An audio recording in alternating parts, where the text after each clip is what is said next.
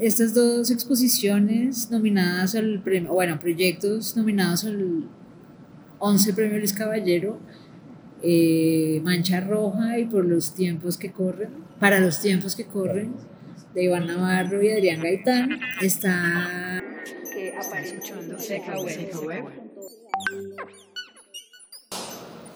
Bueno, muy bien, buenas tardes. Eh, estamos aquí en esta serie de conversaciones con los nominados al, premio, al 11 Premio Luis Caballero. Esta tarde vamos a conversar con Adrián Gaitán y con Iván Navarro, que son el sexto y séptimo nominado que pues abren sus exposiciones en el ciclo del premio. Eh, abrieron sus exposiciones Mancha Roja y para los tiempos que corren el sábado pasado. Y eh, como en conversaciones anteriores, pues la idea de esta es que mm, ustedes me cuenten y le cuenten a las personas que oyen esto, eh, pues de qué se trata su proyecto, cómo llegaron a ese proyecto, por qué propusieron la puesta en escena de su proyecto aquí en la Galería Santa Fe y no en otro lugar que lo hayan podido hacer. Em, y la idea con estas conversaciones básicamente es acercar a, no al público especializado, sino a la gente que pues se pregunta qué es eso de proyectos de sitio específico, qué significa transformar un espacio, resignificarlo, eh, y pues por esa vía, pues que ustedes nos cuenten cómo funciona su práctica artística.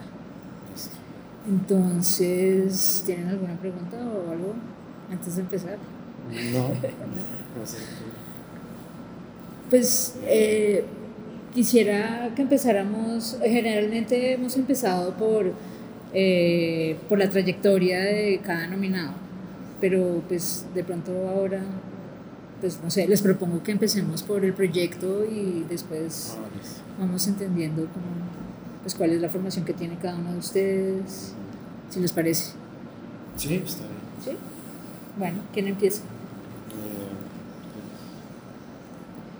Eh, bueno, si yo decidí hacer este proyecto Mancha Roja porque hace cinco años empecé a dibujar las historias que pasaban dentro de los sistemas de transporte con Box 666, que es un libro que reúne historias que pasan dentro de los taxis. Ahí reuní como 18 historias y no sé, como que me quedó gustando eso de ir narrando todas esas cosas que siempre son bizarras. O sea, casi nunca, una, que otra historia es chévere, es buena, pero...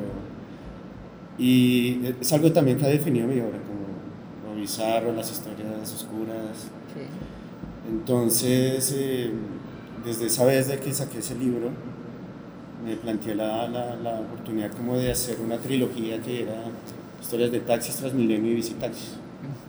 Entonces vi la oportunidad en este premio ya que tenía la trayectoria para postularme y, y hacer este, este proyecto de Mancha Roja que ahora trata sobre mm, historias que pasan dentro de Transmilenio. Dado ya que hay mucha difusión de lo que pasa dentro de Transmilenio, tanto en redes sociales como en hechos noticiosos, en prensa. Entonces digamos que en esa medida no fue tan difícil recolectar las historias, sino que se fueron dando y fue el proyecto fue fluyendo de una forma muy muy natural, digamos. Y en cuanto al lugar específico, digamos, no me lo planteé tanto como un lugar específico que hablara sobre la memoria del lugar o la arquitectura, sino que la puesta en escena se me, me pareció que era lindo hacerlo aquí en la Santa Fe, con las dimensiones espaciales y por lo que instalativamente quería hacer. Eh, eso es, hablando de la génesis. sí. ¿Y Adrián? ¿Qué nos cuenta? Eh, ¿De qué? De su proyecto, de dónde viene su proyecto, por qué quiso instalarlo acá en la Galería Santa Fe, si existe alguna razón. Sí, existe una razón que es como tratar de hacer como una bodega en donde llegan cosas, se mueven cosas es que pero también eh, existe como museo y también existe como espacio como, eh, religioso, Sí. qué sé yo, no sé, como... Sagrado. Sagra- sacro, sí. Ok. Ajá. Entonces como que quería que las, tre- las tres cosas convergieran acá, que era como arte, religión y poder. Bien. industria. Eh, era, era esto como que... Pero los, pero los tres siempre necesitan que alguien haga a la entrada así. Se, ay, ¿Cómo se dice eso? Sí. Es se una loa. Es, es como Se haga como una especie de una- venia, Una, reverencia. una reverencia. Ah, Y bueno, es chévere como que, pero es al arte, la religión y al poder Muy bien. al mismo tiempo. buenísimo. Listo. Em,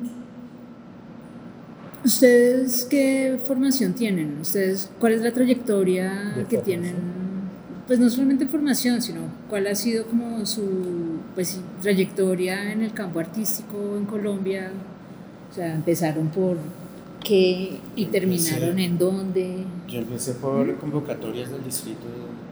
Pero usted estudió arte o no? Los dos Estudié arte, arte. estudié arte en la Tadeo. En el 2008 hice mi primer individual, eh, pero cuando existía el IDST, el Claro. Instituto todavía no era Ideartes. Y siendo estudiante como que pues dije, pues una vez le indagué, digamos, a Carlos Castro, me acuerdo mucho, y cómo, cómo había construido su carrera, y él me dijo de una pues con, convocatorias. Ujú. Así es como yo empecé mi carrera y yo pues voy a hacer lo mismo. Me puse juicioso como aplicar a unas, pasé una, tuve esa individual en el 2008 y desde ahí pues tuve la oportunidad de participar en muchas. En 2008 en la Santa Fe del En la, Planetario. no, en la callejón de exposiciones del Jorge Eliezer. Ah, Pero digamos, hay un punto de quiebre que vos tenés cuando te diste cuenta como de, voy a dibujar esto. Sí, claro. ¿Sí? ¿Y cuál es? cuál- Yo, yo me hice dibujante, no, yo me hice dibujante incluso, es que yo empecé estudiando arquitectura. Yo hice dos semestres de arquitectura y De me- ahí y- el achurado. Ah, bueno, ahí empecé, digamos, eh, Claro. Me, me metí materias como de artes por pura curiosidad y después como que me, me, me encarreté con el tema y pedí la transferencia. ¿Y en dónde empezó arquitectura? Ahí mismo en la tarea La tarea de arquitectura. de interiores se llama. Ah, ok. Pero ese es como el énfasis de arquitectura interiores, porque es arquitectura.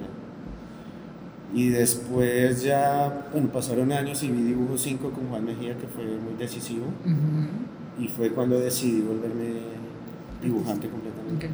ah, pues como que me atrapó eso, no sé si pues Juan es un gran profesor y un gran artista y todo como que... Pero como ejercicios. que es ¿ah? eh, contra el papel, porque sobre el papel. Por la inmediatez, digamos, son las calidades del dibujo que me... Digamos, en estos ¿Como dibujos sí me... ¿Como Sí. ¿Por el cómic? Ok. Por el cómic es que, no sé también por qué el cómic y la caricatura, no sé. Pero eso, ese énfasis está en casi en toda mi obra. Sí. Sí. Aunque no me lo, no me, no me lo proponga como algo definitivo, No. pero siempre está presente. siempre. Siempre es así, no sé, es como un gusto particular por eso. Ujú. Y sí, así fue como, como decidí eh, dedicarme al dibujo de lleno y tal vez es también por la inmediatez la- y tiene que ver también como que el dibujo permite esa narrativa y esa, ese poder evocativo que tiene que pues, de forma inmediata, pero, si Pero no los soy... tal vez tienen un montón de ansiedad o qué? Sí, también. ¿Vos sufrís Como de ansiedad, de, de, sí, así como dicen mire, también pues, muchos proyectos míos tienen que ver con el chisme, con esas cosas, Claro. con... Sí, es como de... El medio lo permite, o sea, el medio lo permite como de, esa inmediatez de, de decir lo que está pasando en el momento justo y tal vez por eso me cautivó tanto el, dibujo. Y, eso que tú dices, como enfrentarme al papel de forma inmediata. Claro. Es eso, sí. Bueno. Y desde 2008 entonces se volvió dibujante. Sí, sí, sí, sí, sí. Antes ni siquiera me lo había planteado. ¿En qué semestre, en qué año empezó a estudiar arte? Yo empecé a estudiar como en el 2005 más o menos. Cinco, Allá estaba. Sí, Bien avanzado en la carrera. sí. Bueno, Adrián, ¿de dónde viene usted? ¿Dónde creció? ¿Dónde estudió? Ese acento. Tengo una combinación de varias cosas porque Ajá.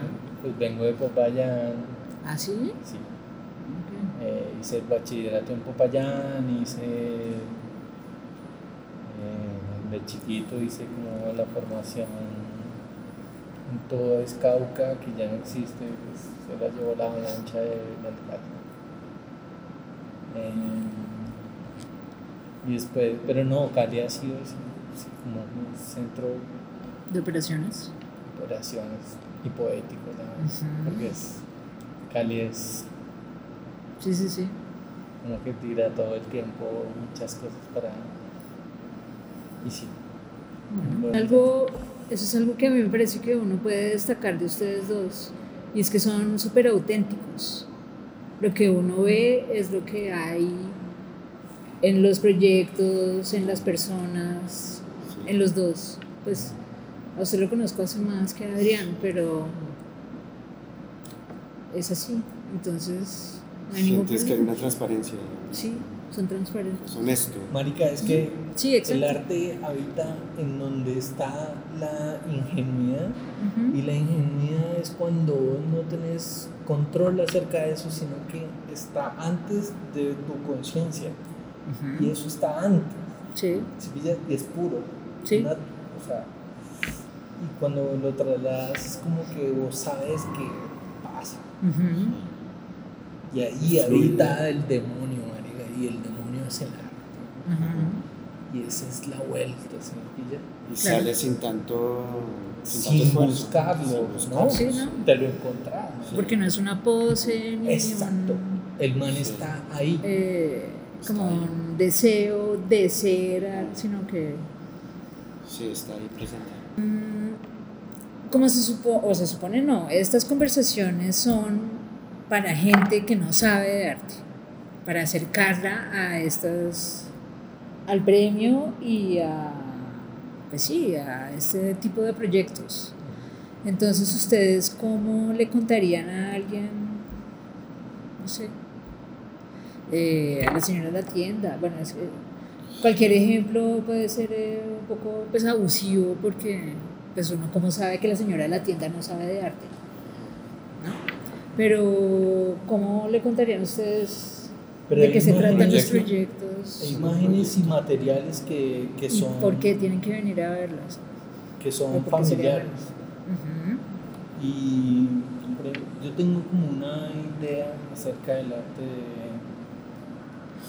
Yo no tengo por qué hacerlo para gente instruida, sino como yo le hablo a mi mamá ujú, en- y necesito que los materiales sean, ella tenga una narrativa de este, pero también necesito darle un valor sí. al material y darle como una reivindicación y entonces como que construirlo con una imagen simbólica donde llega, no, pero mira, esto es tan raro. Y me gusta que la gente que no está formada en arte tenga herramientas para abordar la imagen. Y que sepa, pero que se, pero que se raye y diga, uy, pero normalmente esta materia no es este signo, Sí. eso, y que se, se vaya con una, "Uy, ¿qué pasó con esto? no?". ujú, Eso, para mí el arte, sí. ok. no que el arte no sea algo extraño a la gente Ujú, que no tiene formación sobre el Respuesta. arte, ok. sino que sepa estos materiales me llevan a esto y a esto, y a esto. ¿Y su proyecto para los tiempos que corren, cómo hace eso? Eh, pues los materiales son todos muy familiares. Cartón, tablas, aceite. Y las Pero la, pero la imagen que construye, Ajá. entonces te, te dice como, hey, algo está pasando acá. Y ahí empieza la capacidad de pensar. Sí. Y es uno más uno, más uno, más dos, más tres, más cuatro. ¿Sí me entiendes? Sí. La contradicción entre lo material, el símbolo, la ética, la- estar acá. Ujú. Ok. ¿Y usted, Iván? Pues quisiera retomar algo que tú dijiste y es sobre las cosas que no sean extrañas para la gente. Eso es algo que yo también he tenido muy presente, pero desde, desde los temas que abordo.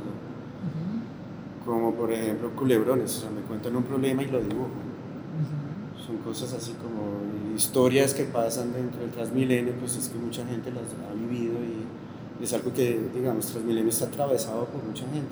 Sí. Y montando aquí me pasó algo muy bonito, que o sea, cuando tenía estas frases hechas, Ujú. vino una chica a hacer el aseo y como empezó a leer y después vino con otras dos chicas y se reían, era como, o sea, fue algo muy cercano, o sea, lo sintieron tan, tan cercano que Claro. entendí que lo estaba haciendo bien, simplemente.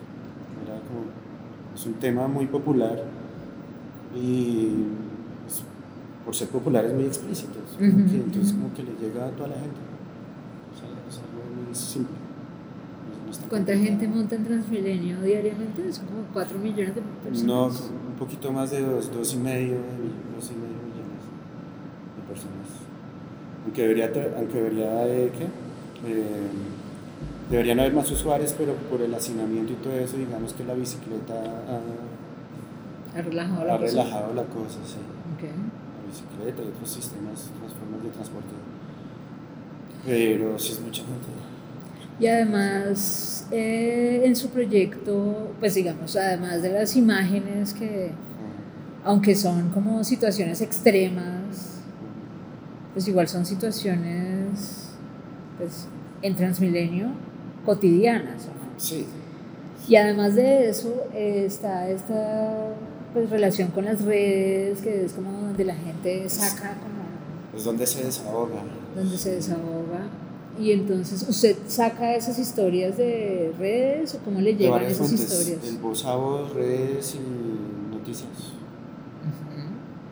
O sea, es un tema tan vasto que está presente en muchas partes. Por ejemplo, ese, ese dibujo de la, esto sí ya es pura curiosidad, eh, este dibujo de, el de la cuchillada esa en el cuello, eso pasó, saqué- ¿verdad? Eso lo saqué en Publímetro. Eso estuvo publicado en Publímetro y es que una chica le, tal vez este- estaba como drogada, le pide el asiento a otra y no se, la quiere, no se lo quiere dar y la apuñala. Y así en la yugular y todo. Sí, Oh sí, sí, sí. Es fuerte, sí. Es muy fuerte. Esas cosas pasan. Estar en Transmilenio es muy fuerte, pero no. Em, ¿Y cómo opera eso de la cercanía? Pues sí, ya usted dijo que el dibujo y la inmediatez del dibujo, pero ¿cómo opera esa cercanía que usted quiere establecer entre su práctica artística y la gente? O sea, ¿cuáles son como los mecanismos que usted usa para lograr eso? Que la gente se sienta familiarizada con eso. Pienso que es solamente- como a partir de la narración, como que siempre intento eh, que un dibujo se resuelva todo, que no tenga que tener un texto de apoyo ni nada, sino que narrativamente pueda, pueda lograrlo. No siempre es fácil. Es un ejercicio que también hago con la caricatura, Sí, como que tienes que resumir un montón de cosas en una imagen pues para que así. claro. Eso es lo que intento hacer, Bueno, para acercarme.